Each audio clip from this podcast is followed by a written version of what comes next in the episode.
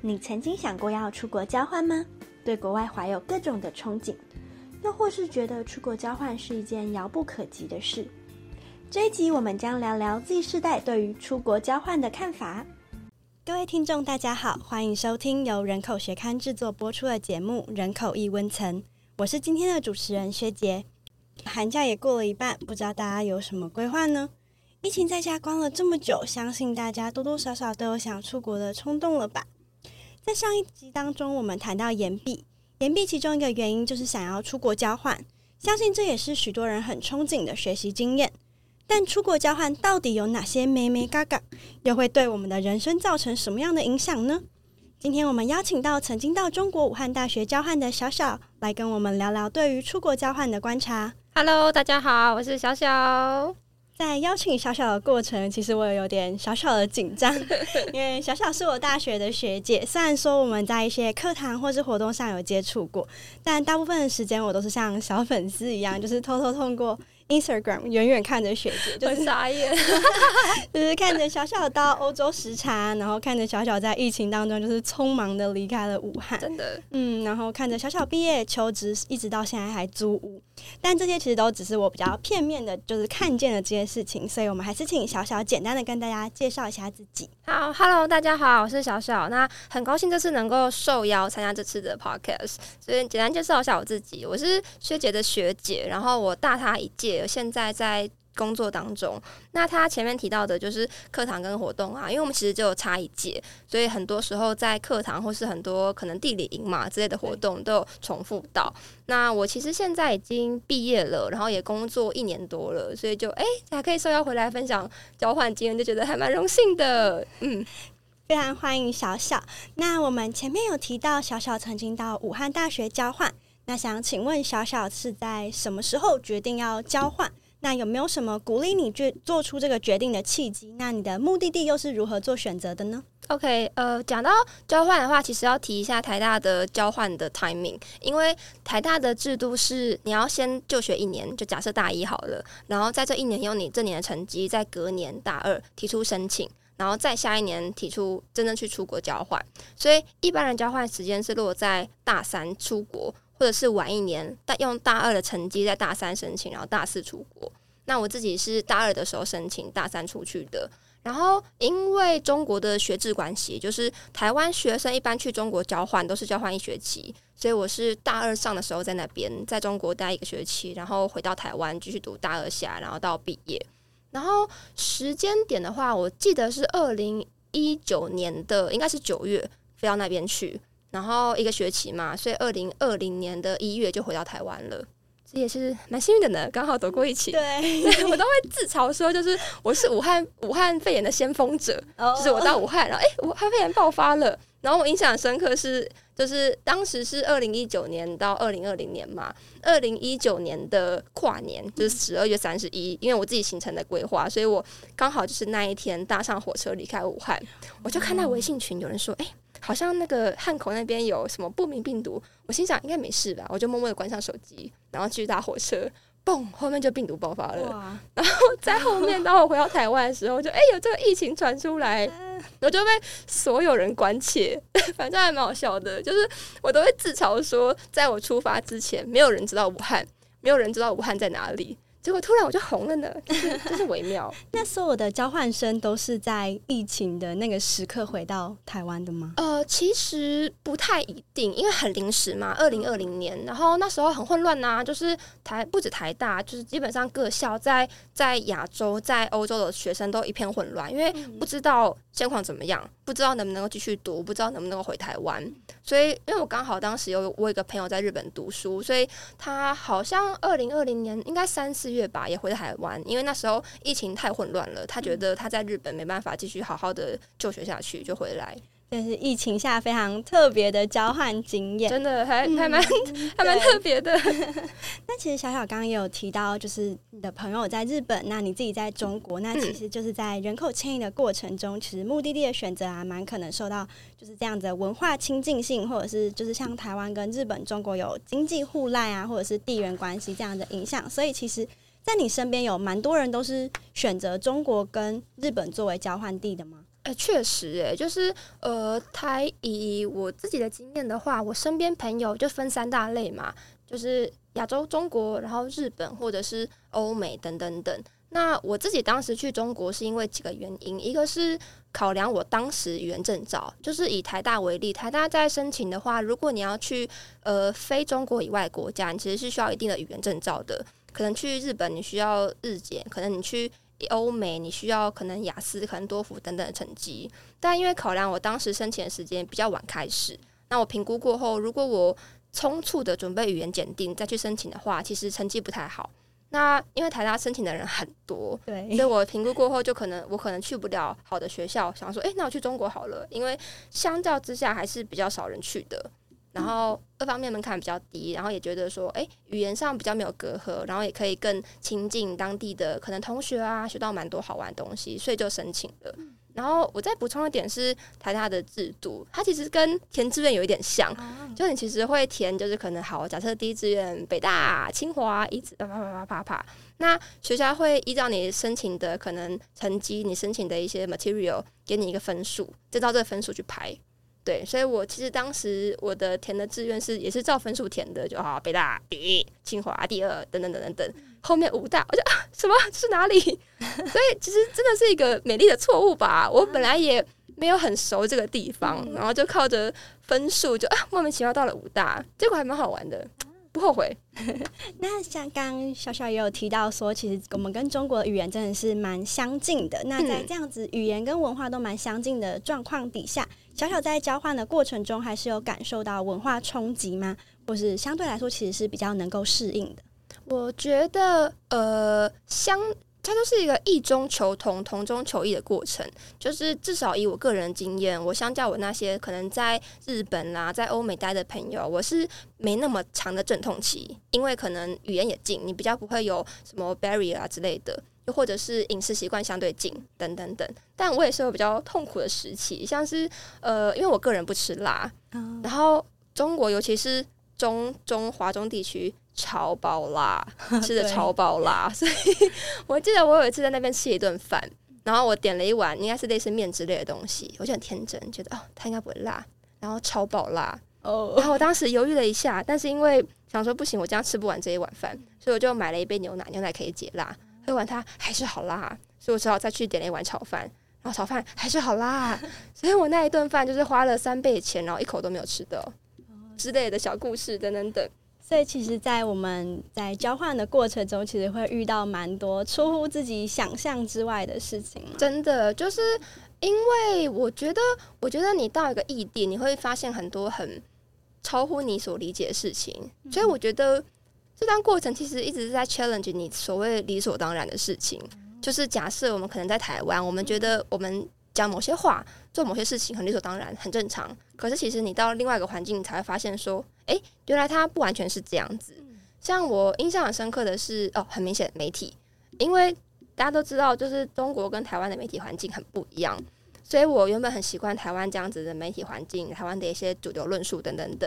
结果去了中国才发现，哎，那是跟我们截然不同的的的状态。然后，因为其实我当时在那边，我势必会有当地的一些社群媒体啊，一些 accounts，但我同时也会回来看我台湾的 accounts。你就会发现，假设 A 事件好了，你在台湾这边看到的叙述。跟在中国那边看到的叙述是截然不同的，对我觉得这很微妙，因为我在台湾的时候完全不会想到有这个角度，嗯，但我去那边才发现啊，原来还有这种方式，哎，这真的就是很很神奇的一件事情。所以在交换过程中其实是痛并且快乐着的，对我觉得这个 caption 下的很好。那小小可以跟我们分享一下，在交换过程中就是有哪有发生哪一些很有趣或者是印象深刻的事情吗？很有趣，然后印象深刻的事情哦，我觉得对我的冲击还蛮大的。因为中国以中国讲好，它其实是一个很很很大的国家，然后也是很很多元的，就是不管是呃可能各个民族啊等等等。所以我记得我当时在中国的第一天，我进到宿舍嘛，然后我就看到我室友一直在睡觉。想说他还在干嘛？他怎么一直在睡觉？而且睡很久，不是两三个小时，是很久。然后我后来才知道，他其实是是从西藏那边过来的。然后因为他从高原下到平原，他其实有醉氧，喝醉了醉氧气的氧。就是我才发现说，哎，原来我从来没有想过这件事情。原来就是竟然有这个事情哎、我也是第一次听到“醉阳”这个名字。对对对，然后所以我觉得，即使就前面提到的嘛，异中求同，同中求异。即使我们觉得好像大家都讲一样的语言，大家都就是差不多生活习惯，可是你还是有很多很很冲击的事情。又或者是说，因为当时我们要准备一些报告，嗯然后我要去去算是加紧加紧读书好了，尤其图书馆。我跟你讲，中国大学图书馆超精彩的，就是台大图书馆很安静嘛，嗯然后大家都会在 K 中默默地读书。对，中国的图书馆是大声的读书，念出来？很热闹。他们图书馆跟菜市场一样热闹，大家都会拿捧着一一卷书，然后走来走去，开始大声的念。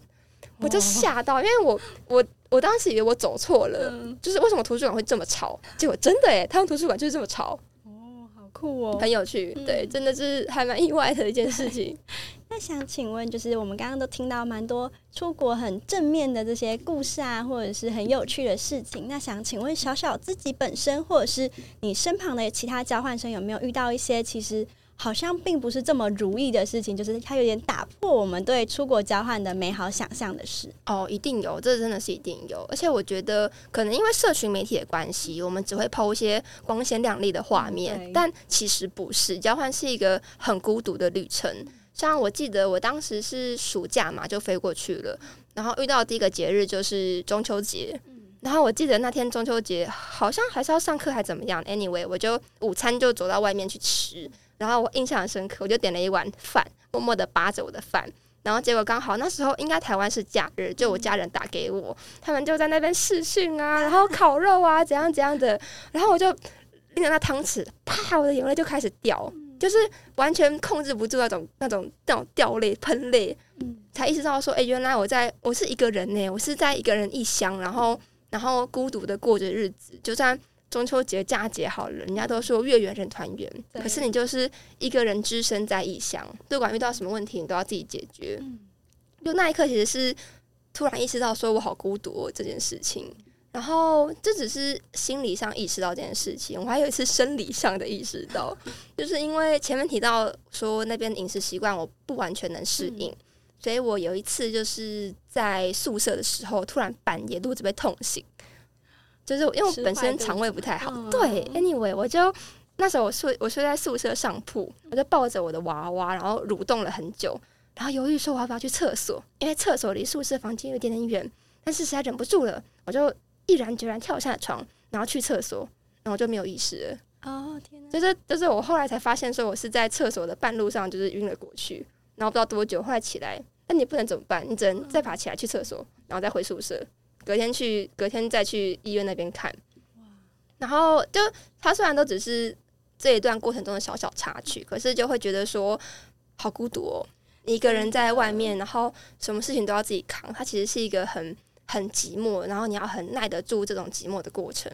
然后这种故事你不会在社群媒体上看到，对。对你只会看到大家在游山玩水，然后 然后吃着酷酷的吃着美食，然后逛着美景。可是它其实背后是有很很寂寞、很寂寞的一条路。嗯，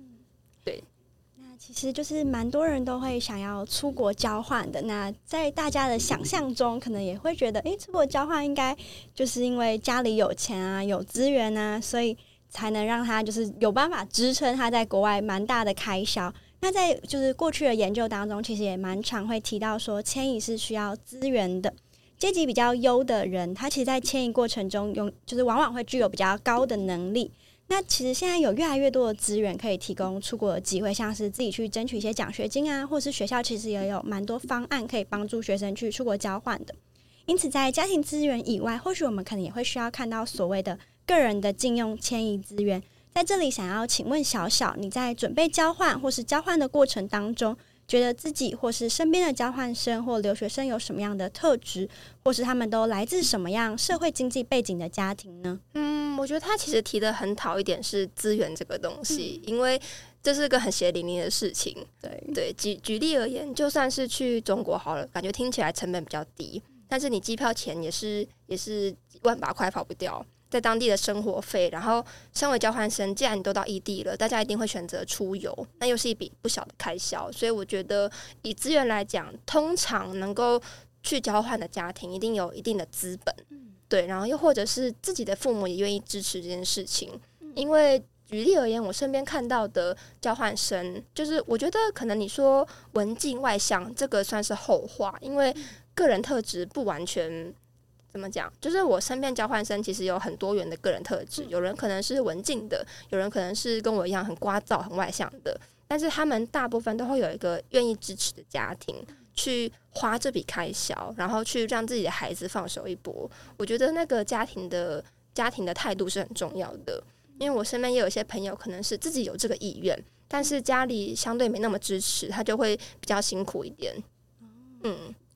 那呃，就是其实我们迁移者，他其实常常会需要在他的能力跟迁移意愿之间去做出一些妥协，像是个人的各项能力啊。那前面好像有提到说，就是在学校的这种制度上，他可能有个成绩的排序，他其实也会影响到他的迁移是不是能够成功。真的，我觉得成绩那一点，他其实也三号提到了一点，就是我觉得以交换来讲，语言能力还是很重要的。就即使假设我去的是中国。听起来好像不太需要什么语言能力，可是我后来发现，就是可能我在现场，然后其实中国有很多从各国来的交换生，我想要跟他们沟通，我还是需要一定的语言能力。所以我觉得语言能力也是一点血淋淋的挡在你面前。还有几点就是，我觉得韧性跟挫折忍受力是交换学生很需要具备的。像我们前面提到的，你要在外面面对很多孤独的鸟事，你需要具备一定的韧性、一定的挫折忍受力，不然其实。我有朋友是跟我一样，一起到武汉之后，两个礼拜他就回去了。哦，真的吗？真的，他就他就在那边待了两个礼拜，然后就默默的打包行李，他就回台湾了。对，但是比较可惜是我后来没有跟他深谈，所以我不清楚他为什么做出这个选择。那小小会觉得，就是在出国交换的过程，就是这个筛选的机制，会不会有点像是对阶级进行一种筛选呢？是不是？就变成有点像是只有阶级更好的人，他才有办法出国去做交换。那在出国交换的过程，他可能又得到更多国外的资源，而造成一个阶级不断的复制，然后底下的人永远爬不上去的这种状况呢？我觉得是有的，对，因为他很汗血淋淋，就是你在做这这个申请之前，他没有提到的是，你要先有这个资本去，不管是考证照，不管是去准备那些复杂的文件等等等，然后。呃，但我但我也要说，就是我觉得台大相对之下开了蛮多条、蛮多个门给不同的学生。其实台大有蛮丰富的奖学金，那不只是校内，校外有很多公部门或是私人企业的奖学金，它都是一条可行的路。但是你准备这些奖学金，你申请需要时间成本，或者是你在经历部分，你也需要有一些时间或钱去有这些经历，不管是比赛啊、参与经验等等等。所以确实，它是一个。它是一个一道门，它是一道坎，但其实我们应该是相较于就是之前的那个世代的人来说，或许我们的确像小小说的，我们其实可能有更多的机会是可以靠着自己去争取的。那其实像我有朋友的经验是，他的家境其实也不是非常好，但是呢，他可能就是透过就是他没有钱去补习，就是去。增加他的英文能力，但是他就透过这种自主的读书会，慢慢的去练习。但是在这边，我们也实在是很多英文证照的考试，他真的费用真的非常的真的高昂，对，所以就是每一次他要考试前，他都要非常谨慎小心。那其实这对他来说也会是一种无形上的压力，毕竟他可能为了要考高那个分数，他可能真的需要付出比较多的努力。但是，但是再怎么说，我们还是至少有了一个。就是个人去努力的机会，来达到出国交换的这样的一个。而且我觉得确切提到一点是，我们这个时代有了网络，我们的连接其实更更轻松、更多元。像你刚刚提到的，可能线上学习的资源，它可能是免费的，又或者是我想回去补充一下前面提到一点，就是参与交选择交换这件事情，还有一点是同才，因为可能我的学长姐，可能我的朋友，很多人都已经出国了。那假设以前可能在我我国小时候还没有 social media，我其实不知道这件事情。但在现在，我很常看到大家在 po 照片呐，大家在分享经验呐，它无形也会是一个一个循环。对，对，它就是哎，一直刺激你，你就会有这个欲望出来。所以，同才跟社群媒体是还蛮重要的一个点。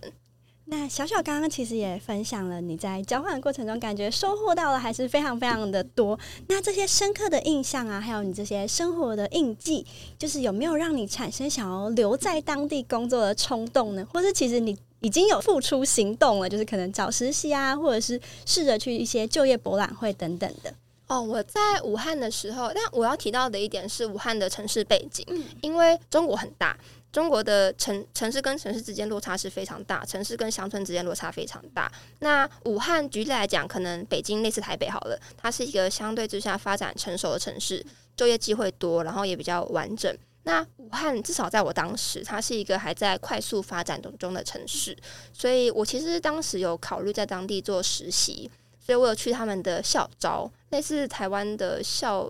校园博览会、就业博览会之类的活动。然后后来搜了一圈，带着我履历，发现说，哎，可能一方面当地的薪资水准不如我的预期，然后二方面他们比较需要的是建设类或者是教育类之类的人才，但这是当时的我比较不感兴趣的的东西，所以后来我就没有考虑在当地就业或实习，我比较多是在跑校内的可能某些活动等等。但其实这虽然我没有这个经验，但是我在呃武大认识的几个朋友，他们是有在当地工作的。对，我想插播我一个学姐的故事，就是她其实是在大伟姐，她当时在武大那边交换，然后认识她的男朋友，然后因为前面提到嘛，就是中国大学整待一个学期，所以她一个学期后就回到台湾了，但是她就有想要在当地呃常住的打算，所以她回台湾之后，她就很认真的准备考试，然后后来就考回武大研究所。然后在武汉武大毕业之后，就跟她男朋友结婚，然后现在在那边生小孩定居。我听起来超级像 偶像